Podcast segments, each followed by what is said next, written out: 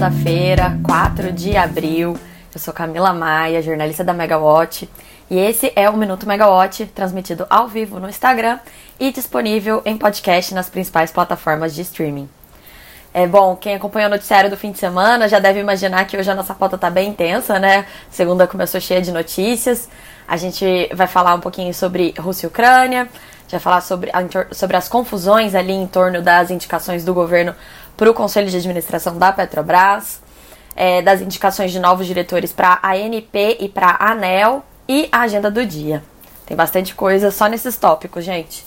Então vamos lá. Começando ali pelo conflito né, de Rússia e Ucrânia.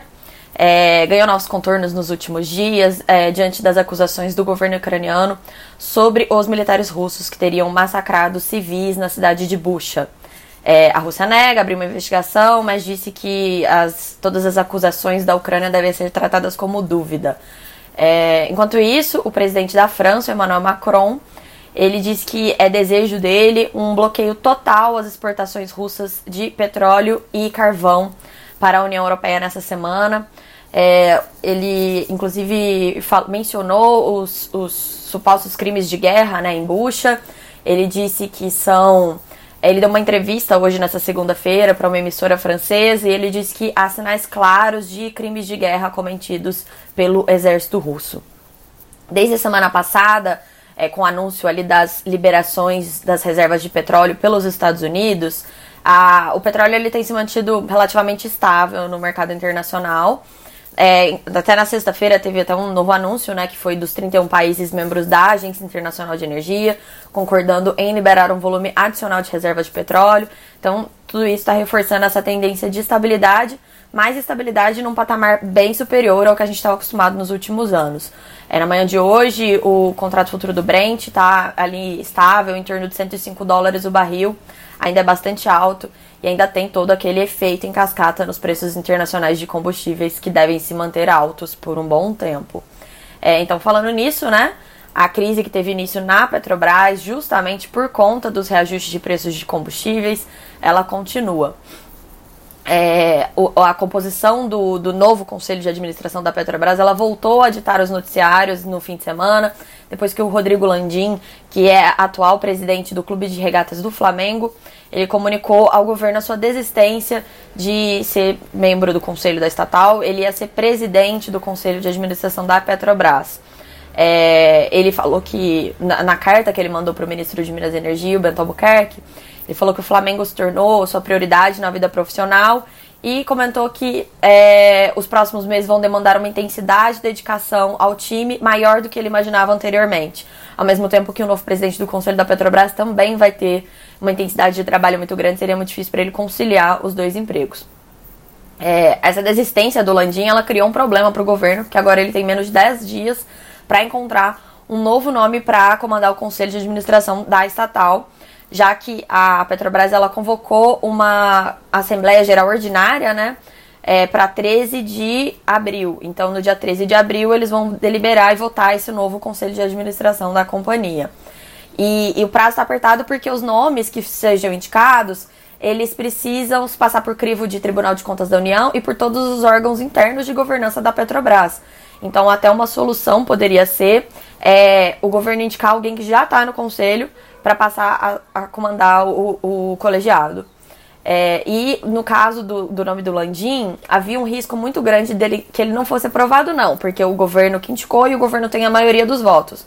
Mas com a dissidência de minoritários, havia um risco de judicialização por investidores. É, na semana passada é, saíram várias reportagens aí contando que aquelas empresas estrangeiras que são especializadas em governança e fazem as recomendações de voto aos gestores, é, eles já tinham recomendado que o nome de Landim fosse rejeitado na Assembleia e citando preocupações com relação a uma denúncia feita pelo Ministério Público Federal contra é, o Landim por suposta gestão fraudulenta em um fundo de investimento que teria causado prejuízo ao Petros, o fundo de pensão dos empregados da Petrobras. Havia inclusive o risco de que o Landim tivesse que votar um processo contra ele mesmo no conselho. Então era uma situação bem complicada. Ao mesmo tempo, também está bem complicada a situação da indicação do Adriano Pires para compor o conselho de administração da companhia e depois assumir a presidência da estatal no lugar do general Silvio Luna. A gente lembra que é, essa crise toda na Petrobras ela foi causada por conta da política de preço de combustíveis, quando a Petrobras fez um reajuste é, de mais de 20% nos preços da gasolina e de 25% no preço do diesel. O presidente Jair Bolsonaro ficou bem satisfeito, até porque ano eleitoral, né? Não é uma coisa é, legal para quem está em campanha. E como o Silvio Luna estava no meio do mandato dele, é, ele não podia simplesmente demiti-lo. Então, o que o governo fez? Eles é, mandaram uma indicação de uma chapa para a Assembleia Geral Ordinária sem o nome do Silvio Luna. E como o presidente da Petrobras ele tem que ser membro do conselho de administração da companhia, então automaticamente ele está fora do corpo executivo da, da estatal dessa forma. Então ele tem cumprir, cumprirá o, o, papel dele ali até o dia 13 de abril, mas a partir do dia 14 a gente não sabe, né? É, o indicado agora é o Adriano Pires. Mas é, tem alguns conflitos, algumas, alguns problemas ali em torno da indicação do nome dele. O, o Ministério Público Federal, junto ao Tribunal de Contas da União, é, eles é, entraram com uma representação falando que pode haver conflito de interesses na nomeação do Adriano Pires por conta do trabalho dele como consultor na iniciativa privada em setores ligados à atuação da Petrobras. É, essa representação do, do MPF ela ainda vai ser analisada pelo TCU. Então a situação é mais delicada ainda por conta do prazo, que é muito curto, né, para que sejam feitas as avaliações necessárias. E uma reportagem do jornal O Globo dessa segunda-feira, ela ainda foi além, assim, um pouco, e, e, contou que os relatórios da Diretoria de Governança e Conformidade da Petrobras sobre os históricos de Landim e Adriano Pires assustaram o ministro de Minas e Energia, Bento Albuquerque. É, essa, essa diretoria de governança e conformidade, a gente lembra, ela só foi criada na Petrobras depois das descobertas da Operação Lava Jato. Antes disso, ela não tinha isso. E a companhia ela teve todos esses processos internos é, muito fortalecidos até para evitar que a companhia tivesse novos danos, já que os danos da companhia são danos a, aos investidores, aos brasileiros como investidores por meio da União, ao patrimônio da companhia e a reputação dela, né, que foi muito afetada, muito abalada nesses anos de Lava Jato. Essa reportagem do Globo, ela afirma que os documentos apresentados ao ministro é, Bento Albuquerque, eles relatam alguns processos e acusações pendentes na justiça que atestam a relação de Landim com o empresário Carlos Soares, que é sócio de distribuidoras de gás ali na região norte do país, e configurariam um conflito de interesses. Sobre o Adriano Pires, o problema está na atuação privada mesmo dele, já que ele é, sempre atuou ali é, em setores que a Petrobras também atua. Ele tem entre os seus clientes a Associação dos Distribuidores de Gás, a Compass, que é do grupo Cosan, e segundo a reportagem, o próprio Carlos Soares também já foi cliente dele. Então, teria esse problema ali da atuação, mas tem que ver como é que faz, porque é um, é, ele é um nome de mercado, foi muito. Ah, o pessoal gostou bastante, né? Até pela, pelo histórico dele, pelo conhecimento profundo que ele tem do setor. Então tem que dar um jeito de conciliar esse, essa. blindar esse passado para a companhia também não ser afetada, né? Enquanto o governo decide é, o que, que vai fazer ali sobre o comando da Petrobras, é, foram finalmente enviados pelo governo os nomes para composição de agências reguladoras e a gente vai destacar aqui hoje os nomes que foram indicados para as agências do setor de energia. Então, a ANEL e a ANP. Para a ANEL, a Agência Nacional de Energia Elétrica, o governo confirmou a indicação de Sandoval Feitosa, atual diretor da agência, para ocupar o cargo de diretor-geral da ANEL no lugar de André Peptone, o mandato do Peptone termina no dia 13 de agosto. O Sandoval, ele só pode ser reconduzido, já que ele está terminando o primeiro mandato dele, caso ele seja diretor-geral. Foi a mesma coisa que aconteceu com o Peptone na última, na última, na última troca da ANEL, né? Ele foi diretor por quatro anos, depois ele foi diretor-geral. Mas ele tinha sido diretor antes também, então foi um pouquinho diferente, mas teve a lei de governança das estatais, mudou a lei das agências reguladoras, mudou bastante coisa nesse meio tempo. Então, Agora vai ser o Sandoval, o, o indicado para o cargo de diretor-geral. É, outro nome que já tinha sido antecipado também pelo Ministério de Minas e Energia e foi confirmado foi a indicação de Agnes da Costa.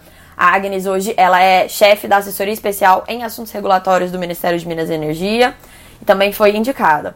O diretor Elvio Guerra, ele foi reconduzido. Por que, que ele pode ser reconduzido? Porque ele entrou no mandato tampão, ele entrou no mandato que seria do, que era do Rodrigo Limpe.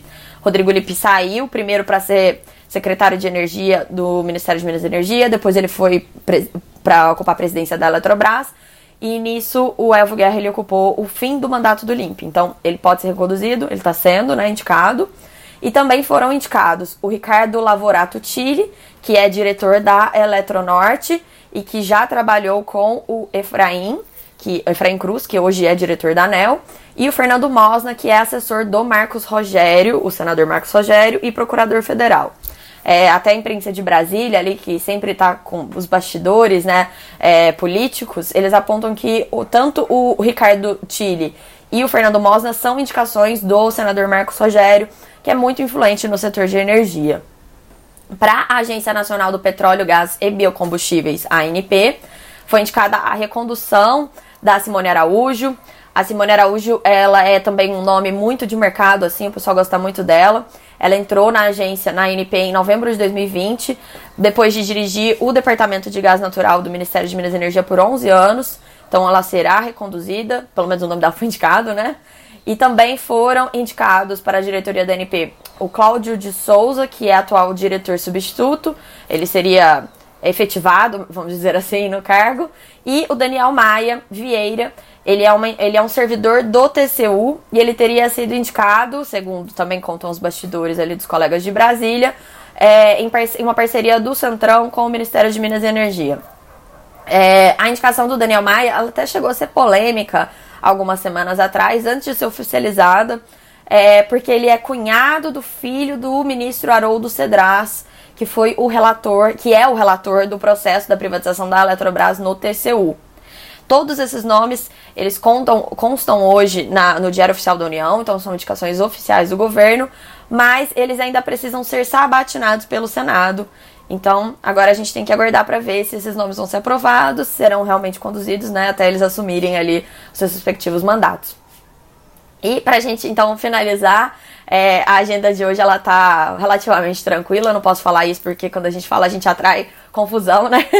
Mas o destaque hoje até da, da agenda do ministro Albuquerque, Bento Albuquerque é a participação dele em uma, na homenagem ao ex-ministro da Marinha, almirante de esquadra Alfredo, Alfredo Caran, no Rio de Janeiro. É, por hoje é só, então. Amanhã vocês estão de volta com o Rodrigo Polito, que finalmente voltou das férias e tá morrendo de saudade das manhãs aqui no Minuto Megawatt. É isso, gente. Até a próxima. Tchau, tchau.